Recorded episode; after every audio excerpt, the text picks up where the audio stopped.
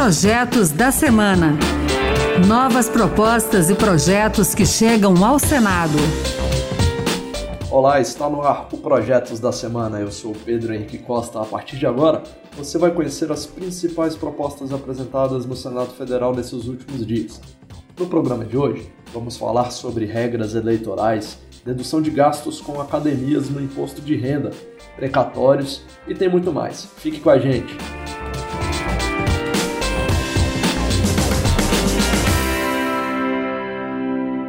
A gente abre o programa falando de regras eleitorais. Nessa semana, o Senado aprovou uma mini reforma eleitoral que deve ser promulgada nos próximos dias. Os senadores retiraram da proposta a volta das coligações partidárias nas eleições proporcionais, mas mantiveram novas regras para a distribuição de vagas não preenchidas para os cargos de deputados federais, as chamadas sobras eleitorais. Mas o nosso foco aqui são as novas propostas apresentadas na semana. Elas alteram a Constituição. A primeira delas trata da chamada cláusula de barreira, ou seja, a regra de desempenho dos partidos na eleição de deputados federais para terem direito a recursos do fundo partidário e acesso gratuito ao tempo de rádio e televisão, por exemplo. Nessa semana, o senador Álvaro Dias, do Podemos do Paraná, resolveu apresentar uma PEC que altera essa regra. O projeto dele inclui o Senado Federal nas exigências relativas à quantidade de cadeiras obtidas pelo partido político para ter acesso aos recursos públicos. Essa PEC considera inclusive os senadores que já estiverem em exercício na primeira metade do mandato, no dia da eleição. Isso por conta da particularidade de senadores possuírem mandato que abrange duas legislaturas, ou seja, oito anos. Outra PEC apresentada nessa semana estabelece que as chapas para cargos do Executivo, como presidente e vice-presidente, e também governador e vice-governador, tenham pelo menos uma mulher. A autora, a senadora Elisiane Gama, do Cidadania do Maranhão, defende que as mulheres precisam ter mais representatividade na política. Ela citou dados do IBGE que mostram que as mulheres formam a maior parte do eleitorado do país, cerca de 52%, mais da metade mas aquelas que possuem um mandato eletivo não passam de 15%. Elisiane acredita que essa ação afirmativa possa dar mais igualdade na distribuição de gêneros no meio político. Agora, a gente vai falar de um assunto que movimentou o Congresso Nacional nos últimos dias: fontes de recursos para aumentar o novo Bolsa Família. A equipe econômica enviou uma proposta para mudar as regras de pagamento dos precatórios que são dívidas do governo reconhecidas pela Justiça que devem ser pagas. A União deveria pagar 89 bilhões de reais no ano que vem, mas o teto de gastos só permite gastos de 39 bilhões para isso. Ao citar um rombo nas contas públicas, o governo condicionou o reajuste do Bolsa Família ao pagamento parcelado desses precatórios. O fato é que nessa semana os presidentes do Senado, Rodrigo Pacheco e da Câmara, Arthur Lira, se reuniram com o ministro da Economia, Paulo Guedes, em busca de uma solução. Pacheco disse que o consenso é não ampliar o teto de gastos em 2022. Segundo ele, projetos de lei a serem apresentados podem prever novas negociações com os credores, desde que não haja calotes. Todos nós reconhecemos que precatórios é, são direitos de terceiros que precisam ser honrados, são decisões judiciais definitivas, transitadas em julgados, sem recurso. Obviamente, são obrigações que devem ser cumpridas e equacionadas. Mas, ao mesmo tempo, nós temos, por outro lado, um orçamento que exige, de maneira principal, o atendimento às pessoas carentes, através de programas sociais. E tudo isso dentro de um conceito que nós não podemos arredar, que é o da responsabilidade fiscal, de uma opção que fizemos em 2016, de estipular teto de gastos públicos. O senador José Aníbal, do PSDB de São Paulo, apresentou um projeto com a criação de uma Câmara de Compensação para possibilitar o pagamento desses precatórios que são devidos pelo governo. José Aníbal afirmou que essa proposta é uma reflexão de especialistas que já estiveram em governos anteriores ou no atual e até de integrantes da instituição fiscal independente, a IFE, que é vinculada ao Senado. O senador José Aníbal antecipou que é contrário ao parcelamento dos precatórios para que isso não vire uma bola de neve.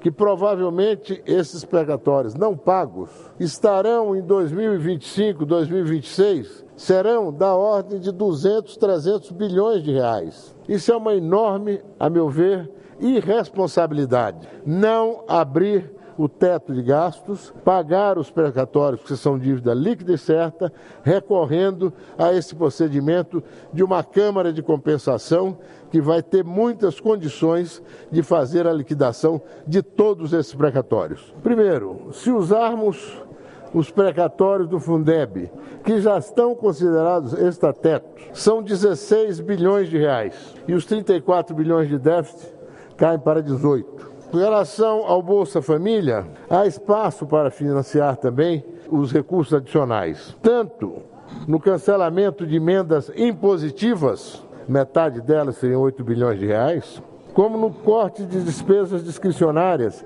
em até 10 bilhões. Mas eu estou apresentando a ideia de constituição de um fundo, de uma Câmara de Compensação. O assunto agora no Projetos da Semana é imposto. Primeiro a gente vai falar de um projeto que permite que despesas com academias, centros de saúde física e outros estabelecimentos especializados na prática de atividade física sejam passíveis de dedução do imposto de renda. De autoria do senador veneziano Vital do Rego, do MDB da Paraíba, essa proposta determina que esses gastos estariam limitados individualmente a R$ 3.500 por ano, que é o mesmo patamar das despesas com educação que são passíveis de dedução atualmente.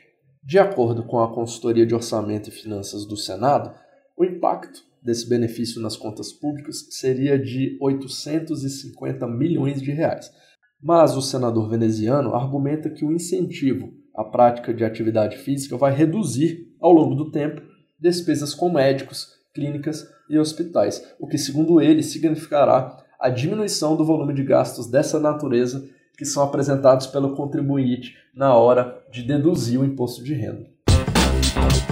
Nessa semana também vale falar de uma medida provisória. Ela zera, até 31 de dezembro deste ano, as alíquotas de duas contribuições incidentes sobre a importação de milho, o PIS-PASEP e a COFINS.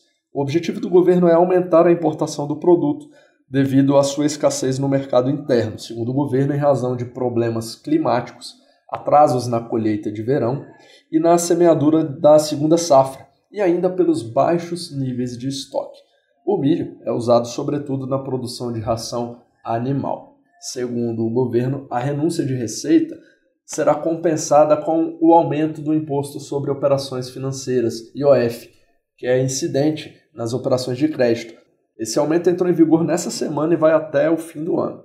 A gente lembra que a medida provisória já começa a valer desde que é publicada, mas o Congresso Nacional tem 120 dias para votar, se manifestar sobre o tema e ver se essa medida vai continuar valendo ou não. Para fechar o projetos da semana de hoje, a gente vai falar de sessão do Congresso Nacional. Nos próximos dias, os senadores vão apreciar vetos à lei do Clube Empresa. O presidente Bolsonaro retirou os artigos que davam incentivos fiscais a transformação dos clubes em sociedades empresárias, entre eles um de renúncia fiscal, que permitiu o pagamento de 5% de suas receitas nos cinco primeiros anos dessa mudança. Segundo o governo, a medida viola a lei de responsabilidade fiscal e a lei de diretrizes orçamentárias. Os deputados e os senadores vão decidir se mantêm ou derrubam esse veto do executivo.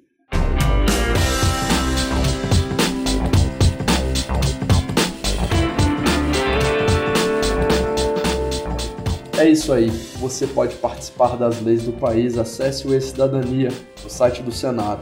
Leia as propostas e vote. Você pode até apresentar uma ideia que, se tiver apoio na internet, pode virar um projeto de lei. Olha só que barato. Acompanhe o Projetos da Semana na Rádio Senado. É toda sexta-feira, às duas da tarde, com reapresentação no sábado, 8 da manhã. O programa também está na internet. É só entrar no site da Rádio Senado senado.leg.br barra rádio e baixar o áudio para você escutar quando quiser. Se você preferir ouvir o podcast, ele também está nas principais plataformas. Muito obrigado pela sua companhia. Eu sou Pedro Henrique Costa e até o próximo Projetos da Semana. Projetos da Semana. Novas propostas e projetos que chegam ao Senado.